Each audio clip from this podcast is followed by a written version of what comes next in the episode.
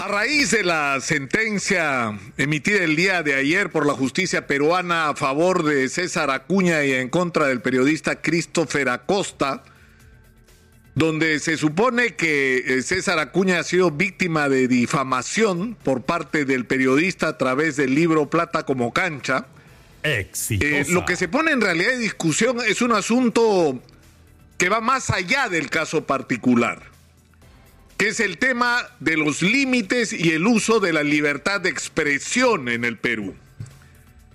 Y esto es un tema pendiente al que mucha gente le tiene miedo. Porque yo me pregunto, ¿en qué momento vamos a discutir el manejo en la última campaña electoral de la mayor parte de los grandes medios de comunicación? ¿Es lo correcto que los grandes medios de comunicación se hayan puesto en fila para hacer campaña a favor de uno de los candidatos, en este caso de Keiko Fujimori?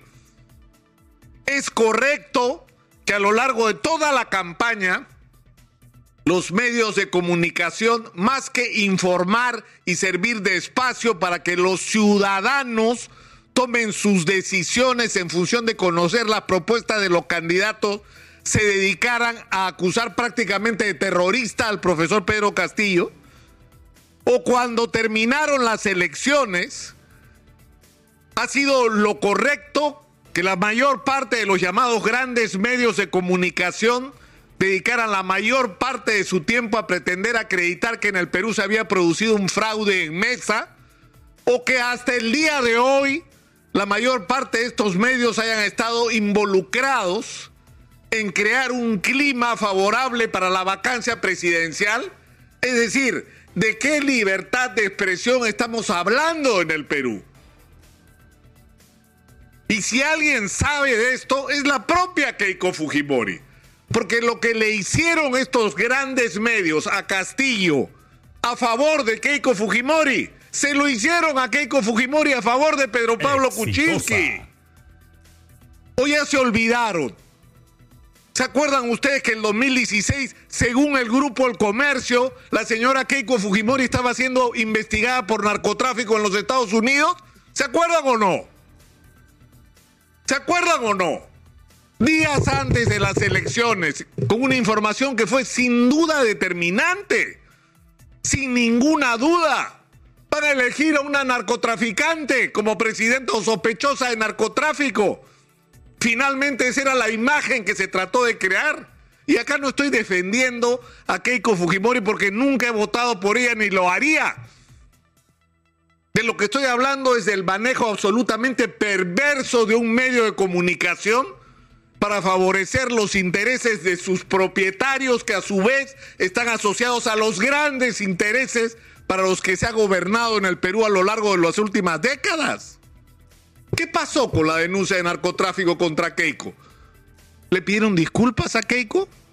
Porque se olvidaron de la denuncia al día siguiente.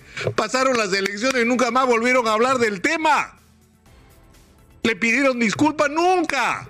¿Acreditaron que era verdad lo que habían dicho? Nunca. Eso es un uso perverso de los medios de comunicación y eso tendría que establecerse algún tipo de parámetro de cumplimiento, porque si no, no aprendimos un lo que pasó en la época de Montesinos. No hemos aprendido nada sobre que no se pueden usar los medios de comunicación como instrumentos políticos para imponerse sobre la sociedad, para violar el interés del ciudadano estar adecuadamente informado. O pregúntele, ¿ustedes se acuerdan del caso de Alejandro Toledo? Cuando el Grupo El Comercio dijo que Alejandro Toledo había falsificado firmas, presentó testigos, hizo una campaña, nadie entendió qué pasó. Nadie entendió qué pasó. De repente un lunes se olvidaron del tema. Estábamos al borde de la vacancia de Alejandro Toledo por ese tema y se olvidaron del tema al día siguiente. Y pregunto, al igual que pregunto sobre Keiko, ¿era verdad o era mentira?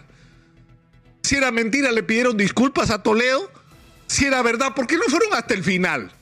O negociaron la información a cambio de algo que desconocemos en este momento, de lo cual sería bueno que Alejandro Toledo alguna vez hable. Y lo más increíble de todo es que los que resultan responsables ahora del incidente este vergonzoso, que es el caso Zarratea. ¿No? Presidente se reúne con la Carolín Mesta López.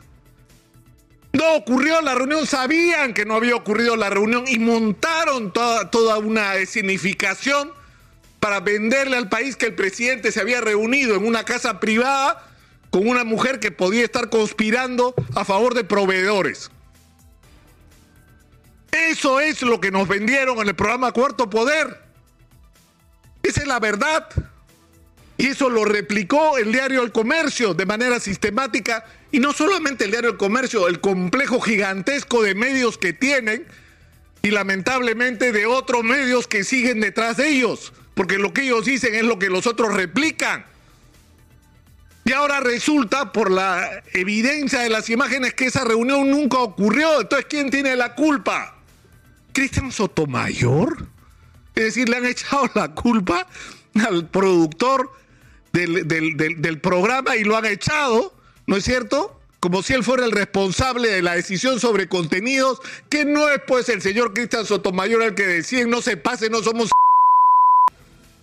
Son los directores informativos son los dueños de esos medios de comunicación los que deciden el contenido y la orientación informativa.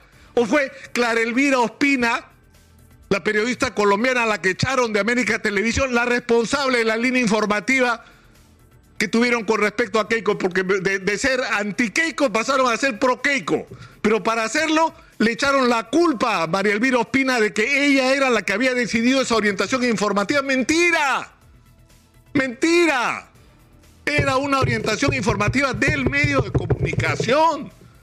Esto es un tema del que hay que discutir. No podemos seguir tapando el sol con un dedo. Sinceramente, y esto de la libertad de expresión, ¿libertad de expresión de qué? ¿Libertad que el derecho de esta gente a seguir manipulándonos? ¿Hasta cuándo vamos a vivir con esto?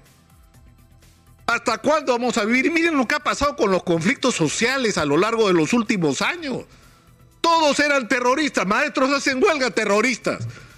Protestan agricultores o comuneros, antimineros eh, terroristas. Todo el mundo era terrorista en este país, sistemáticamente. Sistemáticamente. Esto yo creo que por lo menos tendríamos que empezar a discutirlo. ¿Qué tal si empezamos a discutirlo? ¿Qué tal si empezamos a discutir cuáles son las reglas de juego modernas, democráticas, que se aplican en cualquier parte del mundo, que tienen que empezar a aplicarse en los medios de comunicación en el Perú, para que dejen de ser un instrumento de quienes pretenden imponernos a quienes nos deben gobernar y que son capaces de crear espacios como está ocurriendo hoy, donde se destruye honras, donde se insulta a la gente, ¿no? Donde se invoca la violencia y no pasa nada. No pasa nada. Y esto tiene por supuesto que cambiar. Y convencemos a cambiar las cosas hablando de ellas, ¿no? ¿Qué tal?